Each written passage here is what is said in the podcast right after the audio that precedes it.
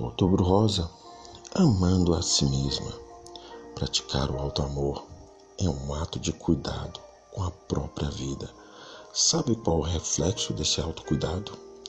Você cuida e ama daqueles que te amam também. Conscientizar-se sobre a importância do Outubro Rosa é atentar-se mais ao próprio corpo. E isso é uma tarefa simples. Quanto mais cedo for o diagnóstico, maiores serão as chances de cura.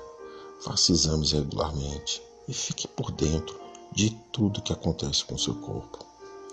Sinta seu corpo, ouça seu médico, reveja suas escolhas, pense fora da caixinha. Viver plenamente é um direito.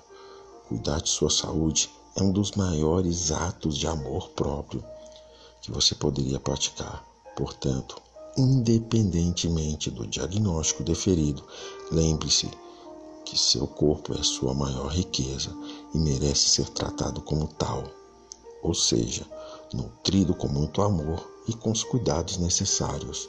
Mantenha sua alimentação equilibrada, faça exercícios físicos com frequência e fique atenta aos sinais que ele pode estar lhe dando. O simples ato da observação do, ao funcionamento do seu corpo pode salvar a sua vida. Cuidar da sua saúde é ser poderosa. Conscientizar suas colegas é ser poderosa. Lutar contra o câncer é ser poderosa. Apoie o Outubro Rosa. Seja uma mulher poderosa. Não espere a doença chegar para valorizar a sua vida. Não deixe o câncer custar a sua vida. Olhe, sinta e toque suas mamas. No dia a dia, não deixe para depois o que pode ser prevenido hoje.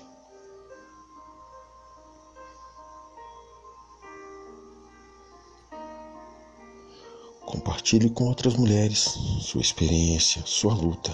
Câncer não é vergonha para ninguém. Você é uma vencedora. Não tenha medo de lutar por sua vida. Não deixe de ajudar outras pessoas. Sua história pode ter um final feliz se você lutar por ele e pode traçar diversos outros caminhos na vida de outrem.